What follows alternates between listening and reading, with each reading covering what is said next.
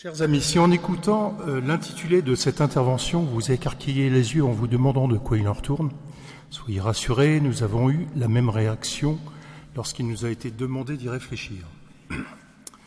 Pour autant, en nous y attelant, nous avons puisé bien des grâces, spécifiquement de discernement, que nous souhaitons vous faire partager avec l'assistance de l'Esprit Saint.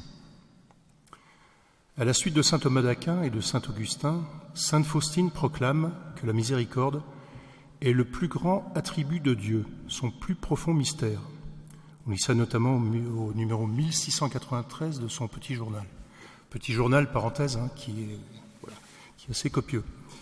Le Père Prader, dans son livre La miséricorde, bonne nouvelle pour le monde, dont je recommande vivement la lecture, indique que la première révélation de la miséricorde de Dieu réside dans la création, dans la mesure où celle-ci fait sortir du néant ce qui n'est pas.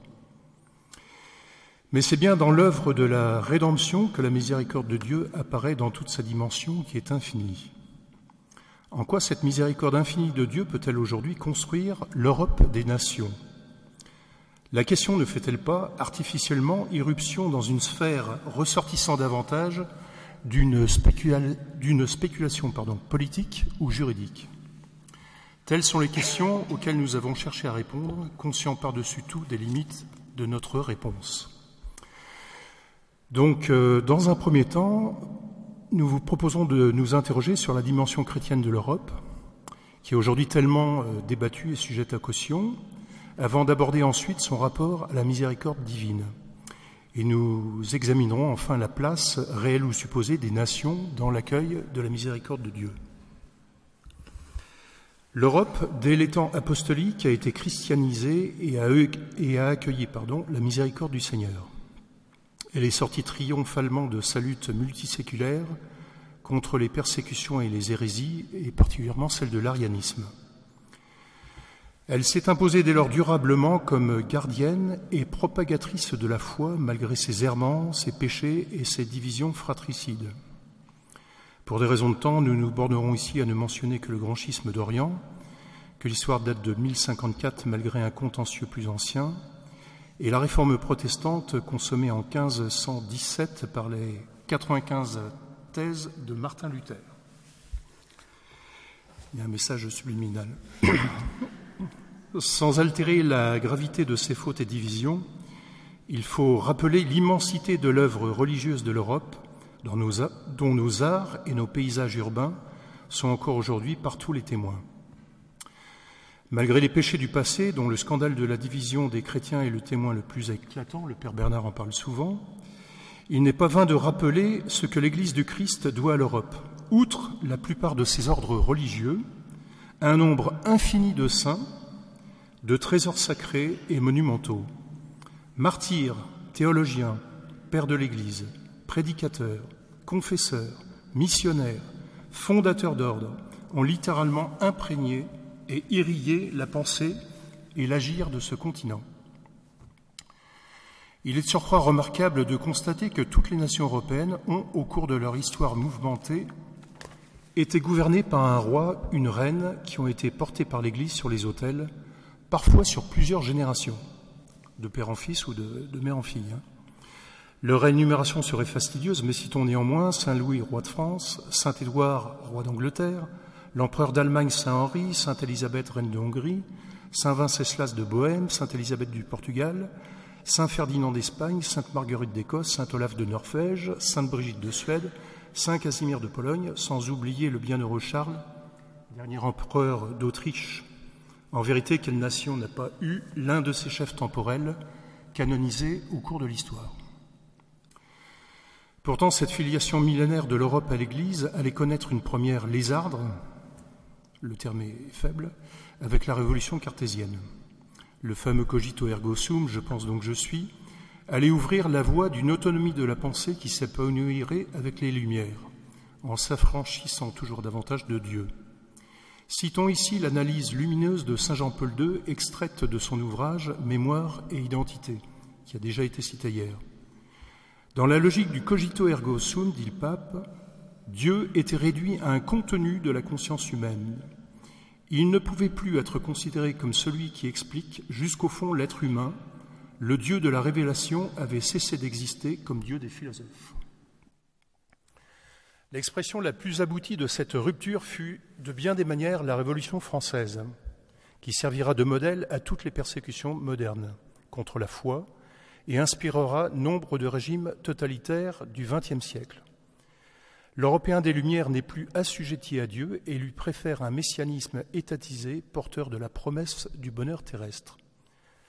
Saint Jean-Paul II, dans son discours au Parlement européen, lançait un judicieux avertissement sur les dangers toujours plus actuels de cette rupture, je cite. Après le Christ, il n'est plus possible d'idolâtrer la société comme grandeur collective, dévoratrice de la personne humaine et de son destin irréductible. La société, l'État, le pouvoir politique appartiennent au cadre changeant et toujours perfectible de ce monde. Nul projet de société ne pourra jamais établir le royaume de Dieu, c'est-à-dire la perfection eschatologique sur la terre. Les mécanismes politiques débouchent le plus souvent sur les pires tyrannies, et Saint Jean-Paul II sait de quoi y parler. Les structures que les sociétés se donnent ne valent jamais d'une façon définitive, elles ne peuvent pas non plus procurer par elles-mêmes tous les biens auxquels l'homme aspire. En particulier, elles ne peuvent se substituer à la conscience de l'homme ni à sa quête de la vérité et de l'absolu. Fin de citation. Cette dérive qui mine l'Europe dans ses fondements depuis les Lumières mériterait bien des développements pour en brosser les étapes. Relevons néanmoins une de ses causes essentielles, à savoir la négation du principe de subsidiarité qui conduit les États européens à intervenir en tout domaine, y compris dans l'intime de la vie familiale et personnelle de leur peuple. L'avertissement du pape Léon XIII dans sa fameuse encyclique Rerum Novarum s'applique dans toute son actualité à l'Europe que nous connaissons. Je cite le pape C'est une erreur grave et funeste de vouloir que le pouvoir civil pénètre à sa guise jusque dans le sanctuaire de la famille. Fin de citation. Le principe de subsidiarité constamment réaffirmé par l'Église, notamment dans l'encyclique de Pie XI Quadragesimo Agno, j'espère que je prononce bien, Anneau, pardon, est formulé comme suit au numéro 187 du compendium de la doctrine sociale de l'Église. Le principe de subsidiarité protège les personnes des abus des instances sociales supérieures et incite ces dernières à aider les individus et les corps intermédiaires à développer leurs fonctions. Ce principe s'impose parce que toute personne, toute famille et tout corps intermédiaire ont quelque chose d'original à offrir à la communauté. L'expérience européenne actuelle atteste que la négation de la subsidiarité ou sa limitation au nom d'une prétendue démocratisation ou égalité de tous dans la société restreint et parfois même annule l'esprit de liberté et d'initiative. La prétention de nos sociétés européennes à tout régir est ainsi le fruit des Lumières dont Saint Jean-Paul II dressait l'admirable synthèse dans toujours son livre Mémoire et identité à la page 24. Quelle est la racine de ces idéologies de l'après-lumière? En définitive, la réponse est simple. Cela arrive parce que Dieu, en tant que créateur, a été rejeté et du même coup la source de détermination de ce qui est bien et mal. On a tous en tête des exemples de ce que je suis en train d'évoquer. À cette lumineuse déclaration que nos eurocrates seraient bien avisés de méditer, semble faire écho ce que l'on peut dire dans le CEC e sous le numéro 675 et qui a été inséré, nous a-t-on dit, à la demande expresse du cardinal Ratzinger, cardinal à l'époque. Hein. Je cite Avant l'avènement du Christ, l'Église doit passer par une épreuve finale qui ébranlera la foi de nombreux croyants. La persécution qui accompagne son pèlerinage sur la terre dévoilera le mystère d'iniquité sous la forme d'une imposture religieuse apportant aux hommes une solution apparente à leurs problèmes au prix d'une apostasie de la vérité. L'imposture religieuse suprême est celle de l'Antichrist, c'est-à-dire celle d'un pseudo-messianisme où l'homme se glorifie lui-même à la place de Dieu et de son Messie venu dans la chair. Fin de citation. Relevons l'expression apportant aux hommes une solution apparente à leurs problèmes au prix d'une apostasie de la vérité qui semble décrire précisément les prétentions de l'Europe institutionnelle et technocratique que nous connaissons. Malgré bien des avertissements éclairés du magistère, pensons à la condamnation du modernisme par Saint Pie en 1907, celle du socialisme par Pie XI en 1931, celle encore du libéralisme par le même Pie XI et le bienheureux Paul VI, l'Europe se complaît dans ses erreurs en s'affranchissant délibérément de l'enseignement constant de l'Église. L'Europe, pourtant saignée à blanc par deux conflits particulièrement meurtriers, n'a pas écouté les enseignements réitérés de l'Église sur la primauté de la dignité humaine. Elle s'enfonce désormais dans ce qu'on peut appeler une apostasie quasi généralisée et institutionnalisée d'une certaine manière, qui l'a conduit à nier jusqu'à l'évidence de ses racines chrétiennes et à substituer à sa foi millénaire la, religion pardon, idéologique et subjective des droits de l'homme affranchis de tout devoir à l'égard de son Créateur.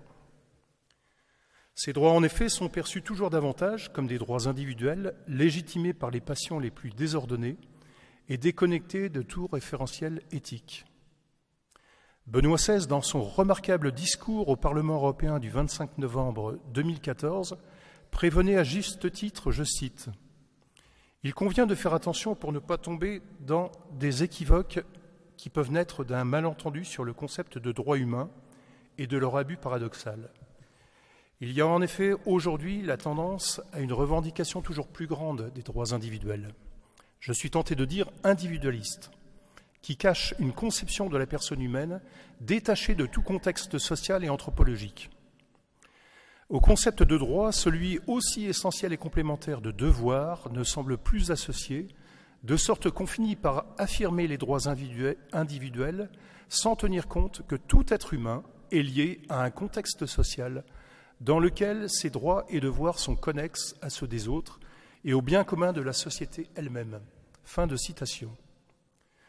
Comment ne pas voir dans ce diagnostic trop rapide une réédition de la tentation originelle de l'antique serpent, invitant nos lointains ancêtres à s'autodéterminer en se comportant comme des dieux Comment pareillement ne pas discerner dans l'évolution récente de l'histoire, de l'Europe, l'histoire maintes fois répétée du peuple hébreu de l'Ancien Testament, s'attachant aux idoles et se détournant de Dieu?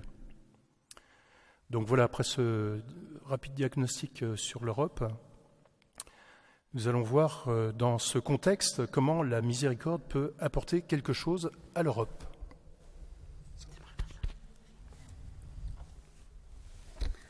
Donc, euh, après avoir brassé un petit peu l'état de l'Europe, Euh, euh, comment la miséricorde peut-elle encore euh, changer notre société? Autrement formulé, cette Europe qui apostasie en se coupant de ses racines chrétiennes, si anciennes et profondes, peut-elle encore espérer la miséricorde de Dieu?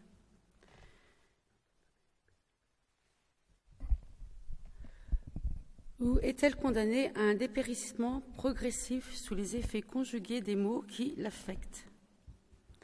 Chute vertigineuse de la pratique religieuse, particulièrement en Europe de l'Ouest, étiage persistant des vocations sacerdotales, à quelques exceptions près, tyrannie de toute la puissance scientifique, et notamment à, augmenter euh, l'homme, théologie de, de l'homme augmenté qui est, qui est en plein, euh, plein essor.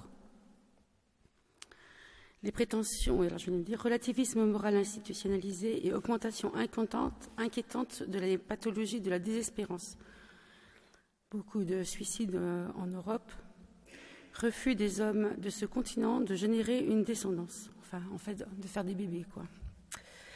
Un premier élément de réponse réside dans les messages célestes adressés à l'Europe et particulièrement ceux de notre Mère du ciel. Pour ne citer que ceux reconnus par l'Église, Borin, Banneux en Belgique, Rue du Bac à Paris, Lourdes, Pomain, La Salette, Pellevoisin en France, Fatima au Portugal, Jaswald en Pologne. Dans toutes ces apparitions, Marie apparaît bien comme une déléguée privilégiée de la miséricorde de Dieu pour les hommes de ce continent. Elle a reçu pour cela, au pied de la croix, sa vocation de mère des hommes, mère de Dieu, comme on l'a entendu hier. Elle invite à chaque fois les nations européennes à se convertir et à faire pénitence, assumant parfaitement son nom de mère de miséricorde.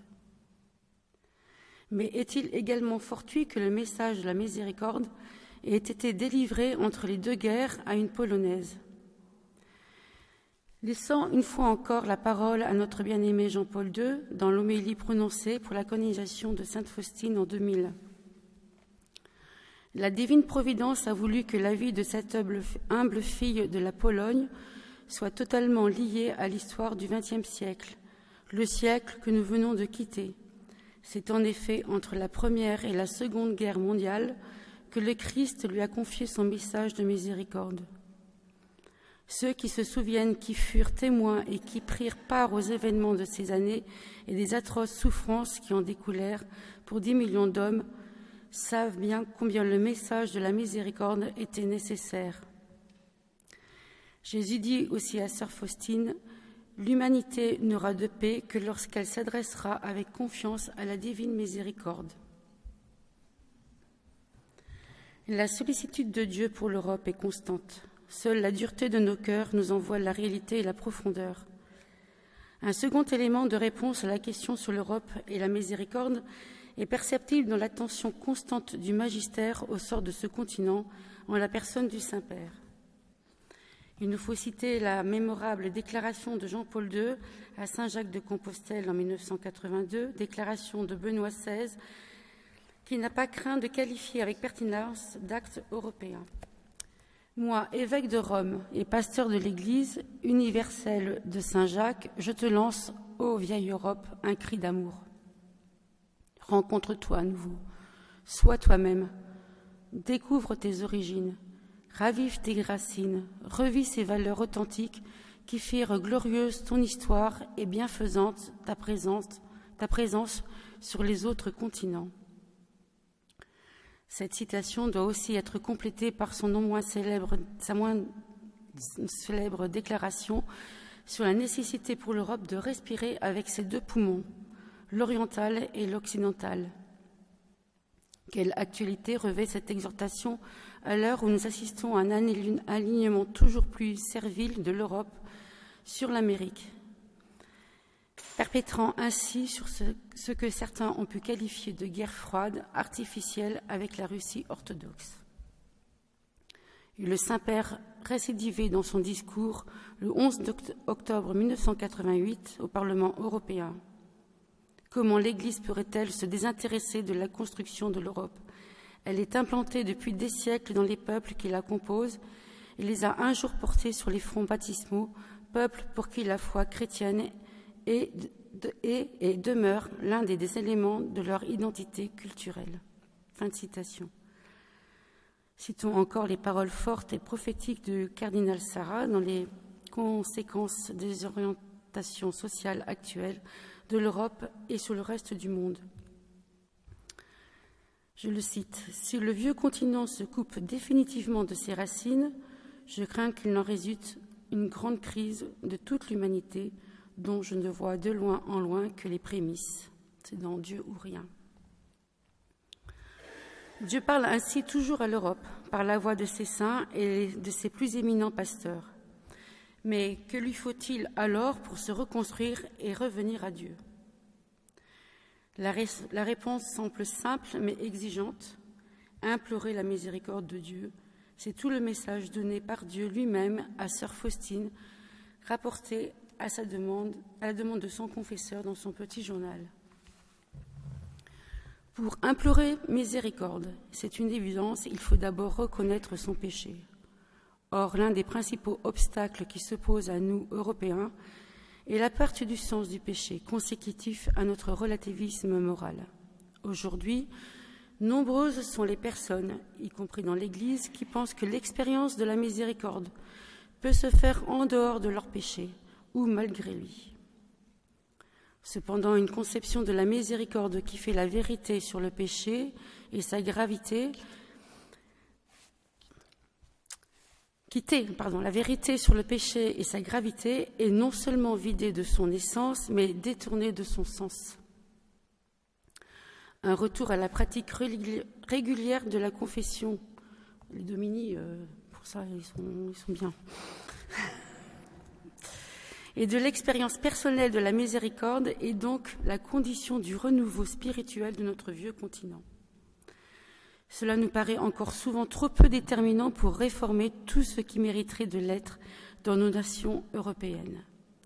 Pour nous en convaincre, rappelons-nous la réponse de Mère Teresa qu'elle fit à un journaliste qui lui demandait ce qu'il fallait changer dans le monde pour que ça aille mieux, qu'on soit en paix. Elle lui répondit tout naturellement, sans hésitation, Vous et moi.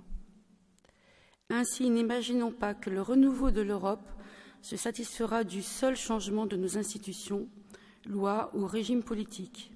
Dire cela n'est pas mépriser les dimensions juridiques et institutionnelles dans les renouveaux de notre continent, ni inciter à l'inaction. Il est toujours demandé aux chrétiens, le vin dans la pâte, de s'investir dans tous les domaines de la vie sociale pour en influer le cours.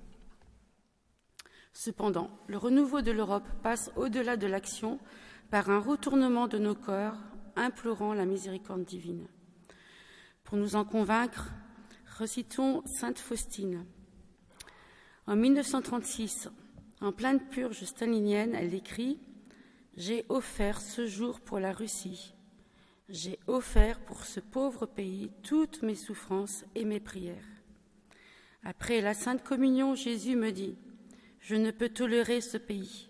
Ne me lis pas les mains, ma fille. Je compris, si ce n'étaient les prières des âmes agréables à Dieu, toutes ces nations seraient déjà réduites en poussière. Homme, oh, comme je souffre pour ce peuple qui a chassé Dieu de ses frontières. Fin de citation. Cet extrait nous montre combien la miséricorde va au-delà de la justice, comme l'illustre la riche parabole de l'enfant, la riche parabole de l'enfant prodigue. Le Père accueille son Fils repenti sans rien lui demander en retour, dans un amour inconditionnel. De même, la prière de sœur Faustine, dame agréable à Dieu, et de combien de martyrs de la foi sous l'ère communiste, et aujourd'hui aussi, a détourné l'intention première de notre Seigneur sur la Russie, laissant à ce pays la chance d'un retour à Dieu. L'imploration de la miséricorde est la condition nécessaire, même si elle n'est pas suffisante, pour renouer avec le plan de Dieu sur nos nations. De fait, même si nos institutions, les normes de toutes sortes de notre continent redevenaient conformes à la loi naturelle, ce que rien ne laisse aujourd'hui présager, cela ne nous dispenserait ni de la contrition, ni de la réparation des maux et péchés sans nombre commis par nos nations. Or, la contrition que Dieu attend de ses enfants prodigues européens qui ont tant reçu de lui n'est pas d'actualité. D'une manière un peu rapide, on pourrait dire que nos pays européens ont substitué à celle-ci, et au sens du péché, une conscience toujours plus aiguë de leur faute collective. On voit ça souvent dans les, cours d'histoire de, nos enfants. Euh, le colonialisme, l'esclavage, le pillage des richesses naturelles.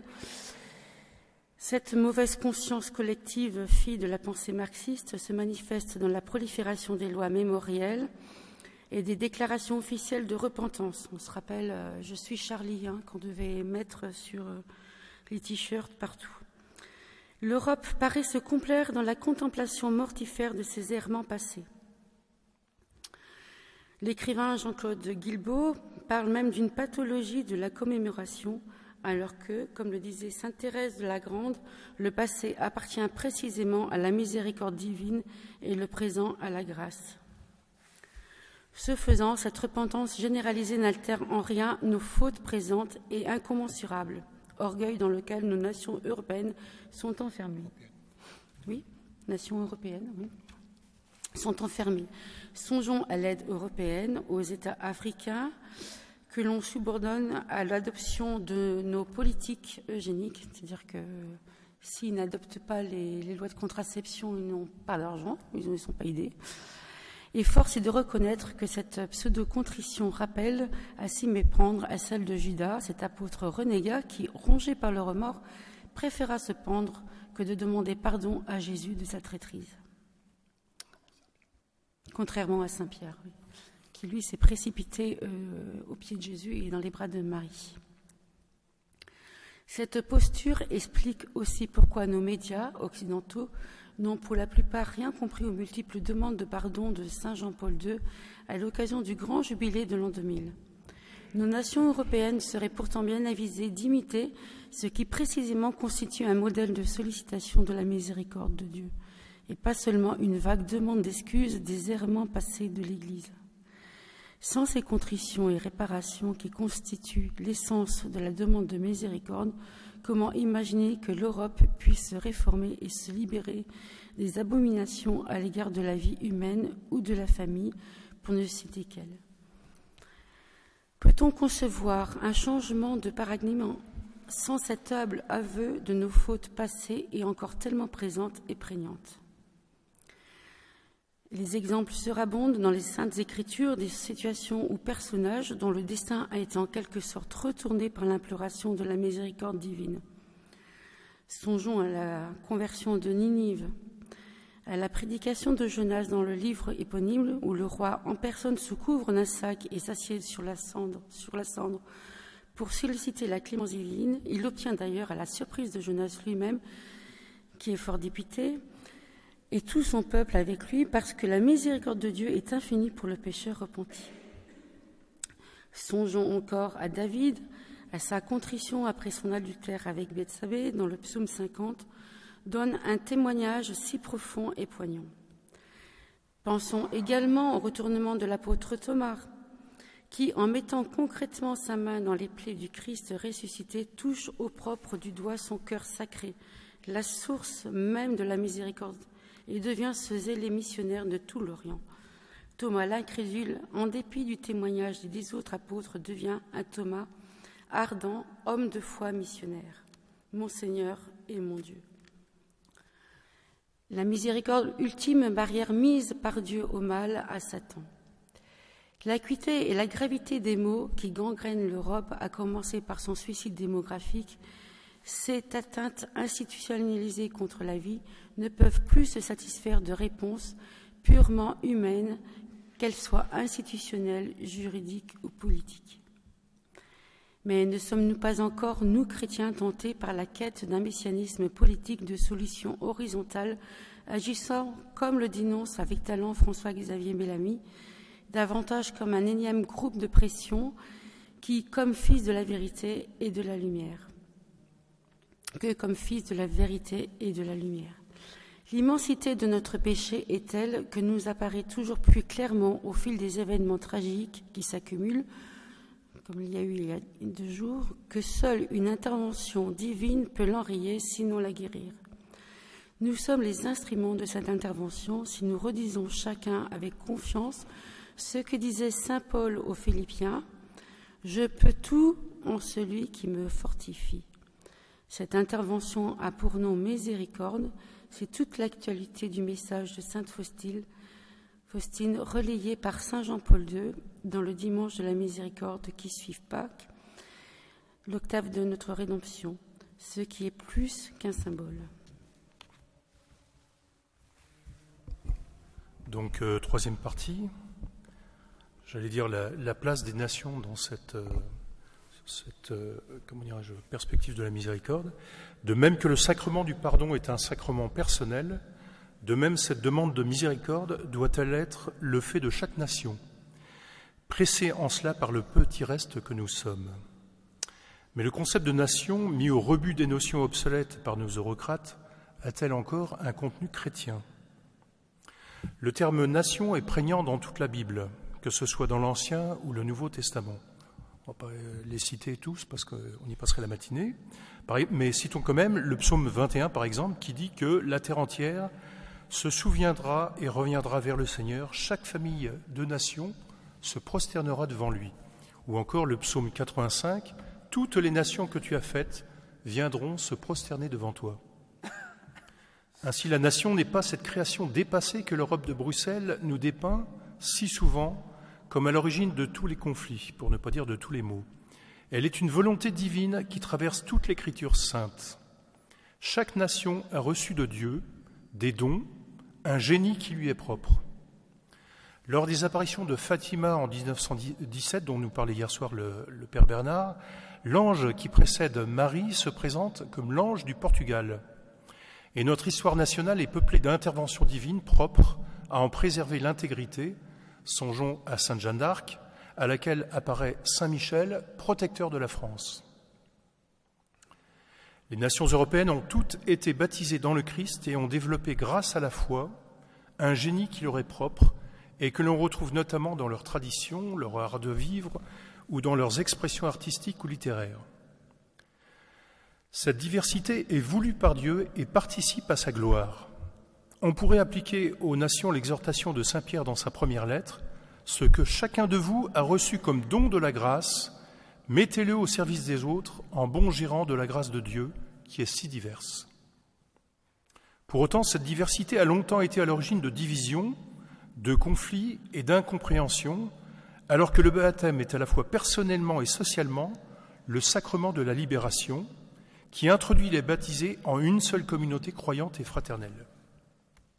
Par conséquent, le christianisme authentique ne peut pas tolérer une situation dans laquelle des nations chrétiennes voisines restent indifférentes ou hostiles l'une envers l'autre. C'est pourquoi belle et grande fut l'initiative prise par l'épiscopat polonais le 18 novembre 1965 à l'approche de la célébration du millénaire du baptême de la Pologne. Les évêques de ce pays adressèrent alors à leurs homologues allemands une lettre dans laquelle ils exprimaient non seulement leur pardon, mais également leur demandaient pardon. C'est précisément ce à quoi nous invitait Saint Jean-Paul II lorsqu'il disait, je cite, Le monde pourra devenir toujours plus humain seulement lorsque nous introduirons dans tous les rapports réciproques qui modèlent son visage moral le moment du pardon si essentiel pour l'Évangile. Le pardon atteste qu'est présent dans le monde l'amour plus fort que le péché. En outre, le pardon est la condition première de la réconciliation, non seulement dans les rapports de Dieu avec l'homme, mais aussi dans les relations entre les hommes. Un monde d'où on éliminerait le pardon serait seulement un monde de justice froide et irrespectueuse, au nom de laquelle chacun revendiquerait ses propres droits vis-à-vis -vis de l'autre. Fin de citation. Pour construire l'Europe telle qu'elle doit être dans le plan divin, chaque nation doit ainsi solliciter la miséricorde du Seigneur pour les divisions dont elle a été responsable dans le passé, mais également et surtout pour ses péchés présents, qu'ils soient contre la vie ou plus largement contre l'essence divine de l'homme, source véritable des droits humains. L'obtention de la miséricorde divine apparaît ainsi comme la condition sine qua non pour permettre à l'Europe d'exercer en retour et en vérité la miséricorde à travers les œuvres de miséricorde. Dès lors, tournant le dos au discours humanitaire officiel et convenu, l'Europe pourra recouvrer ce que Saint Jean-Paul II appelait de ses voeux à Saint Jacques de Compostelle, à savoir une présence bienfaisante sur les autres continents. Dès lors, les mots qui affectent le monde, la misère des peuples, la question des réfugiés, pour ne parler que de ces mots-là, parmi tant d'autres donc, ne seront plus appréhendés à l'aune de l'émotion médiatique, mais à la lumière de la compassion évangélique, la même qui remet l'homme debout. Invoquons dans nos prières les saints patrons de l'Europe, que sont Saint Benoît, Saint Cyril et Méthode, Sainte Catherine de Sienne, Sainte Brigitte de Suède et Sainte Elisabeth Stein, je pense ne pas en avoir oublié. Tous ont servi l'unité de l'Europe, d'une Europe unifiée par la foi en son Dieu miséricordieux. Pour conclure, faisons nôtre cette prière pour l'Europe de notre bien-aimé Jean-Paul II à Saint-Benoît.